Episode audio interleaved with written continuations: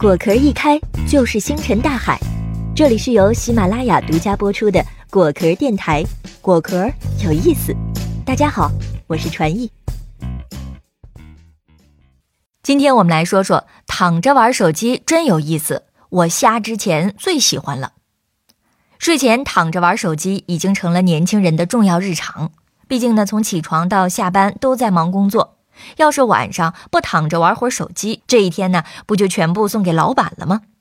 有媒体呢在调查当中发现啊，超过百分之八十的受访者呢睡前都有玩手机的习惯，哪怕是感到困了，还有超过百分之八十的人会坚强的继续玩手机。你精神扛得住，但是眼睛扛不住。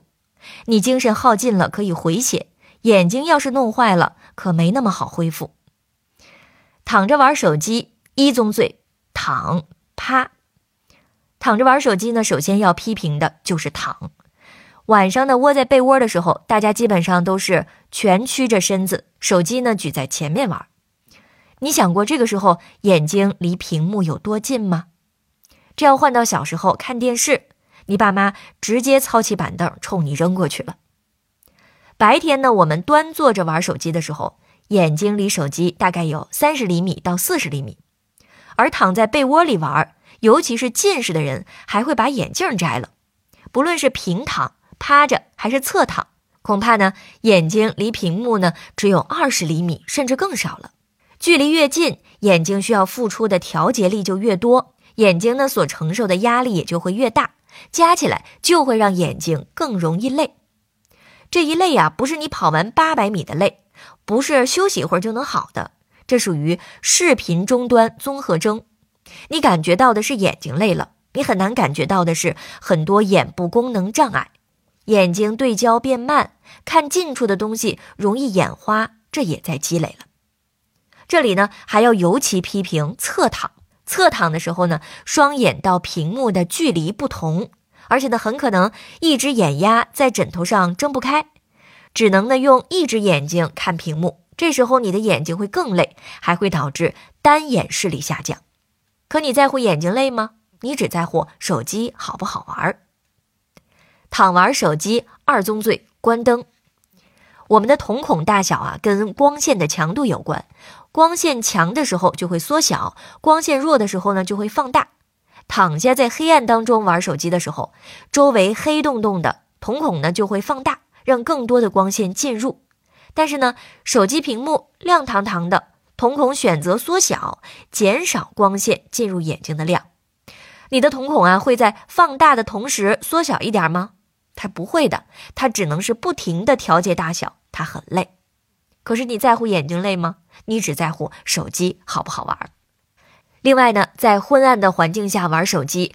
还会使眼睛的内部啊发生非常细微的改变，可能呢会影响眼球里的液体进出平衡，甚至呢会造成眼压升高。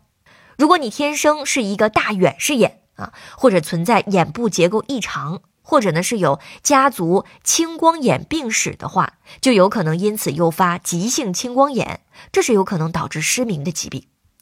这个美丽的世界，你不想好好去看看吗？躺玩手机三宗罪，时间太长。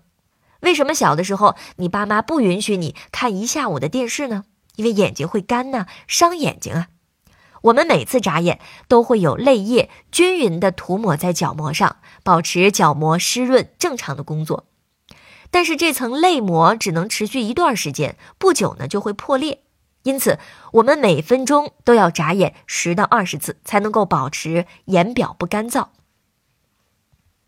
而我们被手机上的内容吸引到目不转睛的时候，眨眼的次数会变少。哎，不信啊，你数一下别人玩眼睛的时候眨眼的频次。眼表缺乏泪膜保护，可能就会出现刺痛、干涩。时间久了呢，还会导致泪液分泌异常，减少泪膜的稳定性，导致干眼，加重眼部疲劳。可你呢？算了，不说了。那咱们接下来说说眼睛友好的。躺玩手机建议，你开始在乎眼睛累不累了，但是你又割舍不断眼前玩手机的快乐啊！我有一些建议给大家，让大家呢可以相对健康的躺玩手机。第一，开台灯。关灯玩手机呢，对眼睛是有百害无一利；开顶灯呢，又太亮了，影响睡眠。那么折中的方案呢，就是打开你床头的小灯，不要让手机独自在黑暗中发亮。另外呢，请一定把手机屏幕的亮度调整的低一点，或者呢，把手机屏幕的亮度调成自带的夜间模式。下一个建议是坐起来玩。既然躺着玩手机距离太近，那么我们就坐起来玩呗，保持和白天相似的坐姿和手机的握姿，尽量避免距离太近。如果你玩手机就是看看视频，那我推荐你用床边的手机支架，再把支架弄得远一点，或者你换一个屏幕大一点的玩意儿来玩啊，比如说平板电脑，这样呢更适合离远一点看。要是你非得躺着玩啊，那么就把手机举得高一些、远一些，能保护眼睛、锻炼身体，还能够培养脸部的抗砸能力。下一个建议就是眨眼，眨眼。为了避免眼干的问题，首先要提醒自己，一定要多眨眼，多眨眼，多眨眼。如果还是眼干，可以关注一下室内的湿度是不是太干燥了。如果是的话，加湿器搞起来。又眨眼又搞加湿器，还是眼干，那么请抽空去挂个眼科门诊。下一个建议，排雷青光眼。问问自己的家人有没有青光眼病史，再看看以前体检报告中有没有说你的眼压高。如果是有了肯定的答案，请一定要及时并且定期的检查眼压及眼底。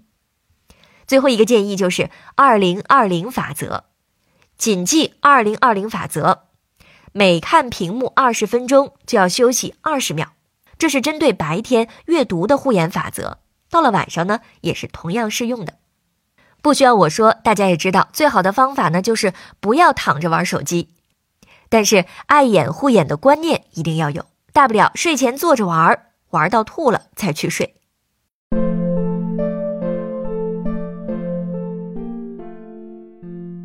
下一期我们又来说一说，过节就让孩子痛快玩吧，玩耍的重要性颠覆你的认知。